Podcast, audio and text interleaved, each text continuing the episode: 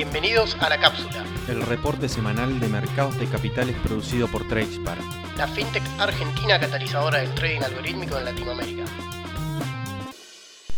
Buen día para todos. Comenzamos con una nueva edición de La Cápsula donde vamos a tener un formato un poco nuevo. Y no vamos a estar comentando cosas estrictamente de la semana, sino un paneo general de lo que nos dejó el primer trimestre del año. En el plano externo, tuvimos dos acontecimientos que fueron los principales generadores del movimiento de este mercado. El primero, siendo un shock externo, como la guerra entre Rusia y Ucrania, que el mercado ya estaría dejando de pricear, pero que lo movió bastante al iniciar la misma. ¿Qué nos generó esto? En principio una fuerte suba en commodities, principalmente en el precio del petróleo que llegó a tocar los 130 dólares, y fuertes volatilidades en los índices mundiales, que acentuaron fuertemente esta hipótesis del mercado canguro de la que vengo hablando hace unos meses. El segundo acontecimiento, que no se da en forma de shock, sino que es más duradero, es el accionar de la Reserva Federal de Estados Unidos, que comenzó el año con los primeros meses donde el mercado preció fuertemente la suba de tasas y una Fed más hawkish, y al darse el evento en el mes de marzo con la primer suba y anunciando Powell que probablemente veremos más de 5 o 6 subas más durante este año, se empezó a dar vuelta y comenzó a mostrar cierto rebote. Para poner un poco de actualidad también, este mismo viernes salió el dato de empleo en Estados Unidos para el mes de marzo con una tasa del desempleo del 3,6%, siendo un 0,1% menos que el mes anterior, y con la creación de más de 400.000 empleos en el mes de marzo. Esto nos anticipa, sin lugar a dudas, una Fed que sí va a ser más hawkish, con alta inflación y pleno empleo, hay altas probabilidades de que la próxima suba de tasas, en la siguiente reunión del comité de la Fed que se va a dar en los primeros días de mayo, tengamos una suba del 0,5% en vez del 0,25% que tuvimos en el mes pasado. Después de los primeros dos meses del año muy malos, los tres índices más importantes de Estados Unidos lograron un rebote en el mes de marzo, donde al que mejor le fue fue el Nasdaq con subas de más del 4%, lo siguió el S&P 500 con subas del 3,6% y por último el Dow Jones subiendo más de un 2%. De todas formas, los índices tuvieron un trimestre a la baja por primera vez desde lo que fue el primer trimestre del año 2020. Por lo que también creemos que era medianamente lógica esta corrección. Si vamos a ver los rendimientos del primer trimestre del año,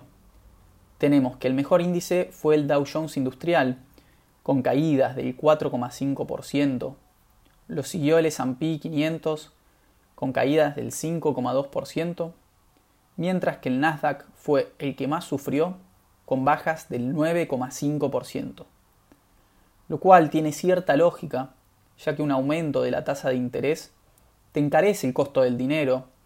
y te genera evaluaciones de las empresas descontadas a una tasa más alta, por lo que afecta mayoritariamente a las tecnológicas, ya que suelen ser empresas más nuevas, con niveles de apalancamiento bastante más grandes que las empresas de valor, como se las conoce a las empresas principales del Dow. Salimos de los Estados Unidos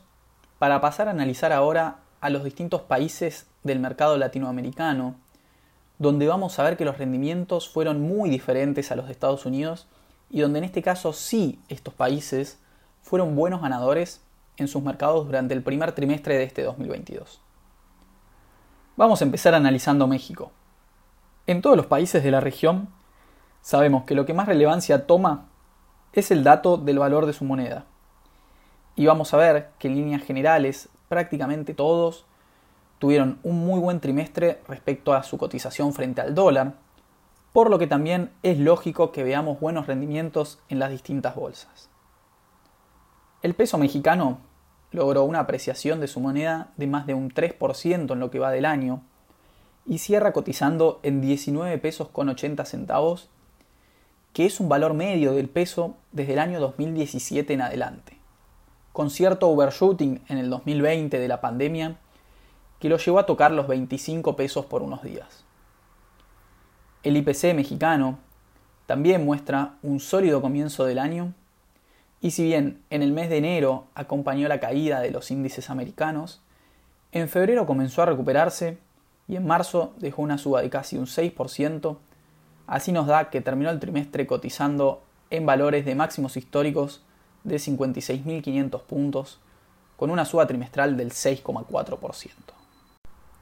Continuamos con Colombia, donde el foco durante todo este 2022 va a estar puesto en las elecciones presidenciales que vamos a tener en el mes de mayo, ya en unos meses de este año. En este contexto, vemos que la economía colombiana fue de lo mejor de la región en el 2021 y que las perspectivas para este 2022 siguen siendo bastante buenas y algo nos está diciendo el mercado. Por el lado del peso, vemos que a diferencia de otros países de la región, como fue México, por ejemplo, le costó mucho bajar el nivel de los altos valores a los que llegó en la pandemia. Pero en el primer trimestre de este año parecería que lo está empezando a lograr, ya que mostró una caída de más del 7% respecto al dólar desde que comenzó el año y cerró el trimestre cotizando en 3.770 pesos. El índice de capitalización bursátil fue uno de los grandes ganadores del primer trimestre del año, con un marzo con más de 5% de subas cerró este primer trimestre con un alza de casi un 15%. En valores de 1.615 puntos, está recuperando ahora el nivel que tenía el índice antes de la pandemia, lo cual nos confirma una vez más que tanto en su moneda como en sus índices bursátiles fue uno de los países de la región a los que más les costó llegar a estos niveles prepandemia y lo vamos a ver también a lo largo de los distintos países que vamos a estar analizando. Continuamos el recorrido con Perú, que una vez más, como nos tiene acostumbrados en los últimos años, se encuentra inmerso en una crisis política gigantesca, donde están pidiendo la destitución del presidente electo el año pasado por una causa de corrupción. Viendo los recientes años de Perú, esto no nos sorprende ya que son recurrentes este tipo de crisis políticas en torno a destituciones de sus mandatarios. De todas formas, en este podcast nos encargamos de analizar mercados. Y desde que fueron las elecciones en el mes de agosto del año pasado, Perú es un relojito que no para de subir mes a mes y desde ese entonces metió una suba del 60%. El mes de marzo también fue muy bueno y llegó a subir un 5%, mientras que si consideramos el primer trimestre del año, la suba fue de un 18%. El sol peruano también viene muy bien, después de un 2021 desastroso, y en lo que va del 2022 lleva acumulado un 8% de caídas y está cotizando en 3,67 soles. El último país de los del Mila es Chile, que luego de las elecciones del año pasado y la asunción del nuevo presidente hace unas semanas atrás, no está mostrando tantas volatilidades y en el mes de marzo se destacó como la mejor bolsa de las del Mila, subiendo un 8,9% y solo siendo superada en la región por Brasil y por Argentina que vamos a ver más adelante. El primer trimestre también lo cerró en alza, en este caso en más de un 14%. El peso chileno también mostró su tercer mes seguido a la baja y parece que encontró un techo en los 870 pesos, ya que lo vimos tocar ese valor dos veces primero la pandemia y después el año pasado previo a las elecciones, y desde ahí se desplomó. En este caso la caída trimestral fue de un 8% y cerró marzo cotizando en 785 pesos. Salimos del Mila para pasar a analizar el primer cuarto de año de Argentina. Otro país que parece estar completamente desasociado de lo que pasa en el mercado con lo que pasa en el entorno político rodeado de malas noticias, de peleas políticas, principalmente fundadas en el acuerdo con el Fondo Monetario Internacional que se aprobó unas semanas atrás, el país parece estar atravesando una fuerte crisis. Aunque puede ser que esta crisis, que comenzó a principios del año 2018, haya terminado según lo que nos están mostrando los índices y también lo que nos está mostrando el tipo de cambio en este año 2022. En lo que al valor del dólar en el país corresponde, vimos un overshooting del tipo de cambio en octubre-noviembre del 2020 que disparó el contado con liquidación a casi 190 pesos, que son los mismos valores que estamos teniendo hoy en día y que se vienen consolidando hace algunos días en torno a estos valores. Después de un muy mal enero, donde este tipo de cambio subió más de un 10% y llegó a tocar los 230 pesos, termina cerrando el primer trimestre en torno a los 190 pesos con bajas de más del 6% desde que comenzó el año, pero entre febrero y marzo la caída fue de un 15%. Si vamos al mercado accionario, Argentina viene siendo de lo mejor del continente en este inicio de año. Y el Merval en dólares subió en marzo casi un 10% para cerrar en 480 dólares y es otro país, al igual que Colombia, que está logrando recuperar sus niveles pre-pandemia. En el primer trimestre, la suba fue del 17%. Ahora si vamos a pesos lo vemos un poco distinto, principalmente por la caída del tipo de cambio, pero igual está en terreno positivo con alzas del 8% en el primer trimestre del año. Pasamos ahora al último país que vamos a estar analizando y que sin dudas es la joyita de este año, por escándalo. Quizás sin ningún driver, quizás algo nos está anticipando. Lo claro es que nadie veía este rendimiento de Brasil en este 2022 y nos está sorprendiendo a todos.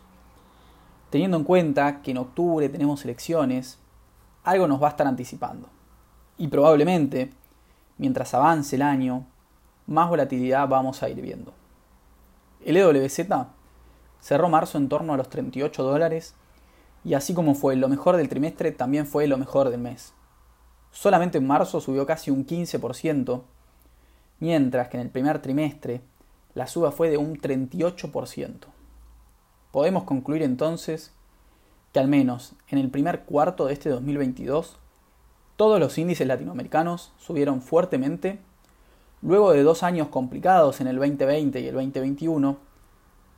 y se muestra la total diferencia con los índices de Estados Unidos, que están mostrando rendimientos inversos, muy buenos en el 2020 y 2021 y malos en lo que va del 2022, aunque levantando en marzo. Así como el índice fue lo mejor de la región, el real también mostró el mejor rendimiento con caídas del 15% frente al dólar en el primer trimestre del año y se encuentra cotizando en 4 reales con 70 centavos. Y está casi llegando a los niveles prepandemia de 4,50 reales. Lo último a mencionar para los primeros meses del año es la lupa de este primer trimestre, donde tenemos activos que fuimos mencionando a lo largo de los episodios pasados y fueron grandes ganadores de estos meses y también alguna que otra cosa nueva, pero que está muy bueno mencionar. En primer lugar, tenemos acciones relacionadas a los commodities, que fue lo de mejor rendimiento de este inicio de año.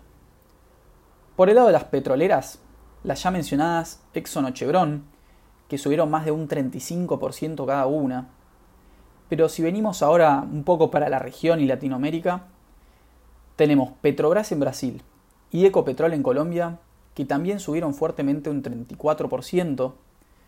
pero la mejor de todas, sin ningún lugar a duda, fue Vista Oil Gas, otra acción que el año pasado subió un montón y en tan solamente tres meses de este año subió un 70% en dólares. Si nos movemos acciones relacionadas con commodities agrícolas, tenemos por ejemplo a Corteva, que subió un 24%, a Deco Agro de Argentina subió un 55%, pero lo mejorcito sin dudas en este caso fue Cresud, donde la suba fue del 75% y fue la mejor acción argentina en lo que fue el principio de este año. En último lugar, y para cerrar este episodio, hay que hacer una mención especial para Warren Buffett y Berkshire Hathaway, ya que teniendo un trimestre muy malo en los índices norteamericanos, en acciones financieras, acciones tecnológicas, Berkshire logró subir más de un 17% en los primeros tres meses del año y posicionarse así como uno de lo mejorcito del mercado americano y demostrando en el largo plazo que es un gran refugio de valor tener acciones de esta empresa. Eso fue todo por esta semana. Muchas gracias.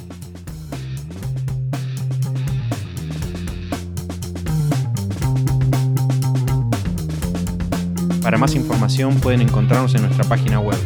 www.tracepark.la o en Spotify, Apple Podcasts, Google Podcasts y demás plataformas de contenido en audio a las que podrán acceder desde cualquier dispositivo.